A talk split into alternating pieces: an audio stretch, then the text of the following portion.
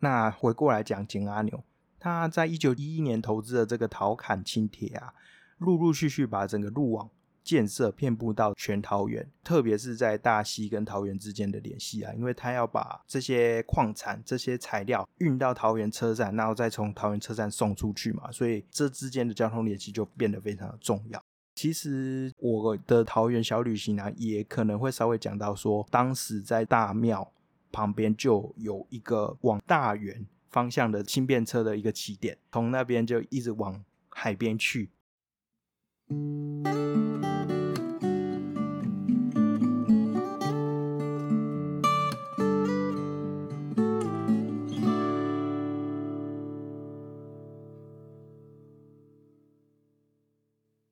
地方故事、人物故事，还有那些你我身边的大小事，让我们一起听故事。欢迎收听叙事圈，我是阿燕。在这集节目要开始之前啊，想要跟大家说一件非常非常非常重要的事情，那就是呢，叙事圈的桃园在地小旅行在十月要正式的成团了。这是什么意思？先跟大家讲一下好了，就是啊，其实，在几个月前呢，我曾经给叙事圈的粉丝们开一个粉丝群专属的一个免费的桃园在地小走读啦。透过这样的走读啊，就让大家去深度的去认识桃园。同时，因为那一次参加的刚好是有在金运旅行社的一个伙伴啊，那也因此呢，就有这个机会能够跟他们去聊这样的一个路线的开辟，我就成了在地的导览人，经由他们协助去建立起这样的桃园走读路线。那其实说实在的，在桃园以往就真的很少有这样的地方走读，对，不是说没有，但是这种真的是走桃园市区的真的很少。因为如果你问桃园人说，哎，桃园有什么好玩的？桃园人自己也不知道，更不用说桃园市区了，好像就只是一个买东西吧，或者吃东西的地方而已。那这一次的路线啊，我们就会从这个桃园火车站开始。然后沿着中正路一路走走走走走到大庙，再走到大庙后方的永和市场这个捷运站预定地，会跟大家先从桃园火车站这边就开始讲述说，哎，清代的铁道的发现，一路到现在整个桃园车站的这个历史演变啊，其实也可以环扣到整个全台湾的铁路发展，就是建为支柱。我们沿着这个好像就是一个商业闹区的中正路啊，我们其实也可以观察到很多很有趣的东西。呃，好比说同林百货，桃园站前最具代表性的百货公司，呃，它的演变，然后还有当时这边曾经呃，就是一些政府机构存在的地方，那为什么现在会变成这个商业区？那这样的商业区的出现，又导致了哪些地方的没落？这个其实都是一些很有趣的故事。那我们这样子走着走着，也会去桃园最具代表性的景点。桃园景福宫，也就是桃园人俗称的大庙。透过呃我一些简单的介绍啦。我想大家就可以知道说，哎，为什么这座庙这么重要？重要到连捷运要建的时候也要为它绕路这样。另外，也会透过大庙的历史啊，去认识这样的一个族群的一些冲突啊，一些竞合。此外，也会带大家走这个看起来好像真的没什么的新民老街。透过新民老街的走读，我们还会品味非常独特的新民老街特色的餐点。如果不是真的有人专门带你走的话，可能真的很少人会知道这些。点了，那最后最后还会有继续往大庙后方去走，然后我们可以到大庙后方这个以前是永和市场的地方去讲这个市场的演变，还有一些捷运的展望啊，还有周边一些街屋的过往。这一段其实是之前呃我带粉丝来小旅行的时候没有走过的，所以算是一个全新的路线。总之，真的很希望大家可以就是 把握时间，然后快点来参加。因为真的，我觉得这是一个非常非常值得跟大家分享的一个路线。那我也觉得，呃，实现了我一个人生的一个梦想，就是带着大家去走读自己的家乡。这样，这个活动啊，其实它的时间，我觉得我是找了一个蛮友善的时间点啊，就在双十连假的时候，十月八号礼拜天的一点半到四点。还有十月九号礼拜一的一点半到四点，在这个秋天微凉的下午的时段啊，就让我们开心的走在桃园市区的闹区，去认识一下。哎，这看起来好像就是一个购物的地方，一个吃饭的地方，到底有什么样有趣的故事？呃，这个活动是收费的嘛？就是它的价钱虽然是哎看起来好像八百五，算蛮高的，不过它里面有非常特色的餐点，所以真的是非常值得啦。因为那个餐点说实在。还要提前准备什么的。如果参加我们这样的活动，算是蛮优惠。而且整个活动下来，你带回去的知识绝对是超过这样的价钱。这个团啊，就是这两天每一天最少六人成团，然后最多就十二人，所以真的是要报名要重数。那在我咨询栏下方会有这个连接，那透过这个 Acupass 就可以去报名了。好，真的就是希望大家能够都来参加。如果你是叙事圈的听众的话，应该来参加一下吧。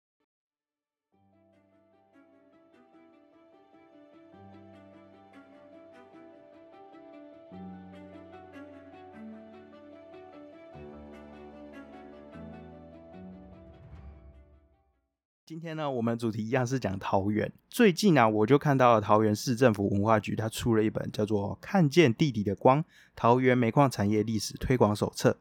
那就让我发现说，诶，原来桃园也曾经有煤矿产业的发展，那甚至也因为煤矿产业啊，去衍生出周边的建设跟文化，然后还有那些矿工们的故事。这些因为封坑，然后被埋没在地里的过去，透过了文史的调查，让我们再发现曾经的繁华，在暗淡的坑道里就瞥见了矿业文化不该被遗忘的光芒。所以呢，在这一次的这个集数啊，我就是想要跟大家分享，哎，桃园的矿业有什么样的特色？在讲桃园矿业之前，我们先大概整体性的介绍一下台湾的矿业。呃，我们今天要讲的是煤矿这个矿产，它在早期的时候就是一个非常重要的资源。那在台湾的话，主要就是以西北部地区为主要产地，包含基隆啊、台北一带都是最主要的煤矿产区。那接下来就是桃竹苗。如果越往西南呢，因为它的存量也不多啦，然后开采也不是这么容易，所以开采价值就越来越低。所以现在你可以听到大多流民侵蚀，然后有遗迹的矿区啊，包含像是平溪啊等等，其实都在新北比较多。台湾的煤矿啊，其实就是从清朝开始去经营的。从基隆的八斗子这边开始有第一个官营的煤矿，那就开始迎来了这个台湾的黑金的岁月。但是说真的，你在台湾的矿业的挖矿的高峰啊，其实是在战后一九六零年代的时候才真正迎来了全盛时期。不过这个矿业产出的巅峰没多久，就因为开采成本增加，然后还有一九八四年发生的三大矿灾。让台湾的煤矿开采岁月很快的就没落了，在二零零一年最后一个矿坑封坑之后，就全数退场。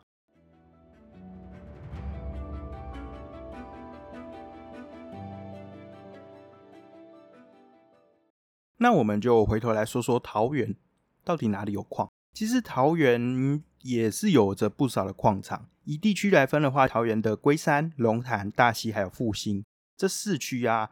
都有着不少的矿场分布。那在一九五零年代的时候达到高峰，特别是大溪跟龙潭这两个地方啊，他们是最主要的产地。很可惜，就是一九五五年因为石门水库的新建让他们就因此画下句点。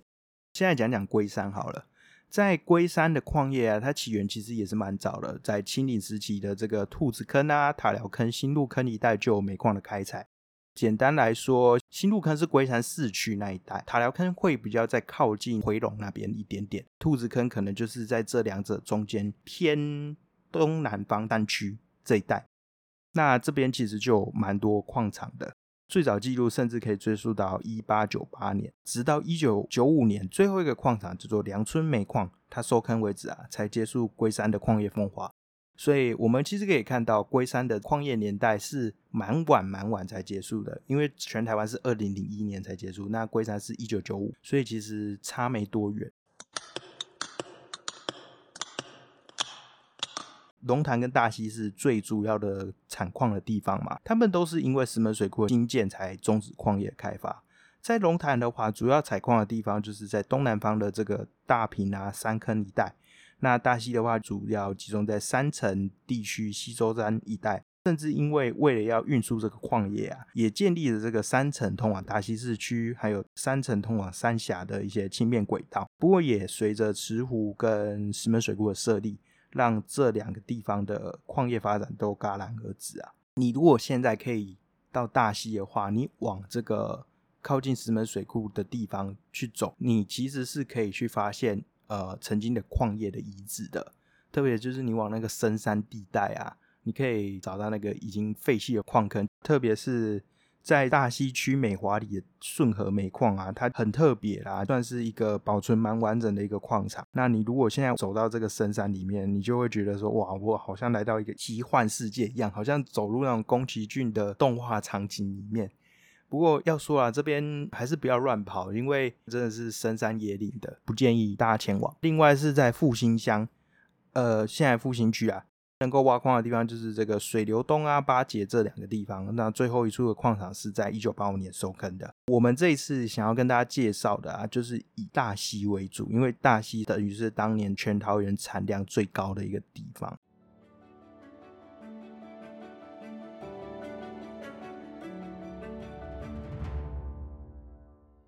说到大溪，其实大家还是可能就想到说是老街跟豆干，那比较有 sense 可能会讲说，哎，过去其实有这样的一个木艺产业，还有一些樟脑的开采。但是大溪它也是一个非常重要的采煤地，甚至有大溪人就是因为煤矿然后变得很有钱的。在大溪的西南老街上啊，有一个气派的建筑。它气派到连大溪桥也效法这座建筑变成入口意象了。这个建筑是大溪富商简阿牛他的建成商行。简阿牛是谁呢？简阿牛以前就是一介村民啊，他从这个治樟脑的脑疗的小组长开始做起，那后来慢慢的就一路往上爬，变成大溪樟脑业的这个总负责人。那后来他也投资开发桃园的矿业，在他事业有成之后啊，也不忘回馈乡里，帮助乡民。像简阿牛这类在日治时期的富商啊，其实也都大部分在一九零四到零六年之间就投入了煤矿业的发展。那也因为要建煤矿嘛，刚才其实有讲到，就会需要铺设这个运煤的轻便轨道。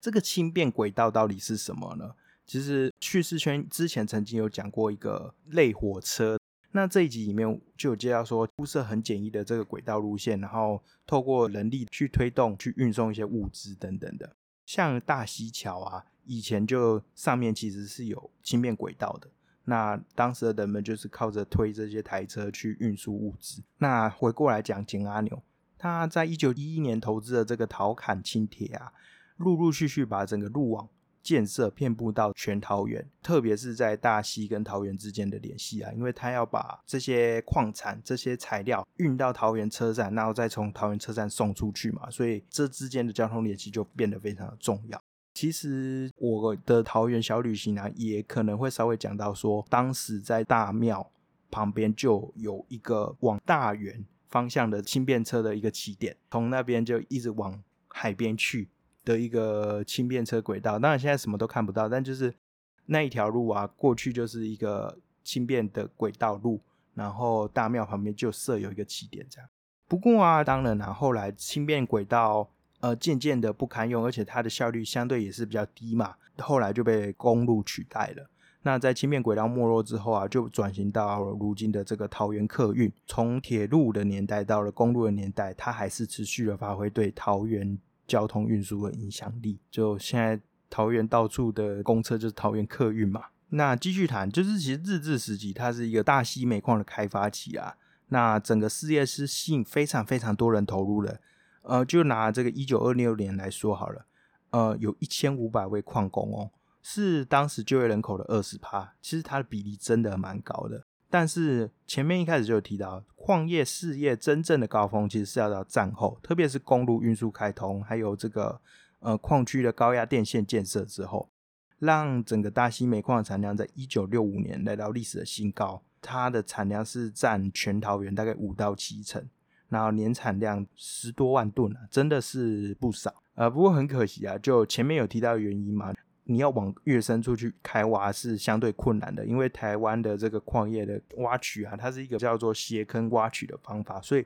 它等于是从地底一路往下斜下去，然后去挖到这个煤矿层，透过人力的方式，那往下挖，往下挖，它要炸开隧道，往下，往下炸开隧道，往下，往下，这其实是一个非常艰辛的工程啊。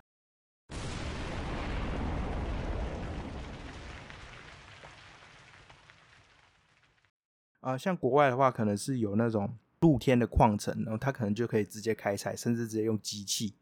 所以相对来说，这种斜挖的真的是开采不易啊，然后又是相对成本高很多啊，要靠人力啊什么的。此外，后来的一些矿灾啊，也使得台湾的矿业受到重挫，然后就退场了。再加上当时的进口能源相对来说又更便宜嘛，我为什么还要自己挖矿？对，所以就没落了。到了一九九零年代啊，大溪的最后一个煤矿政府煤矿收坑之后，就此画下句点，然后也渐渐的被人遗忘。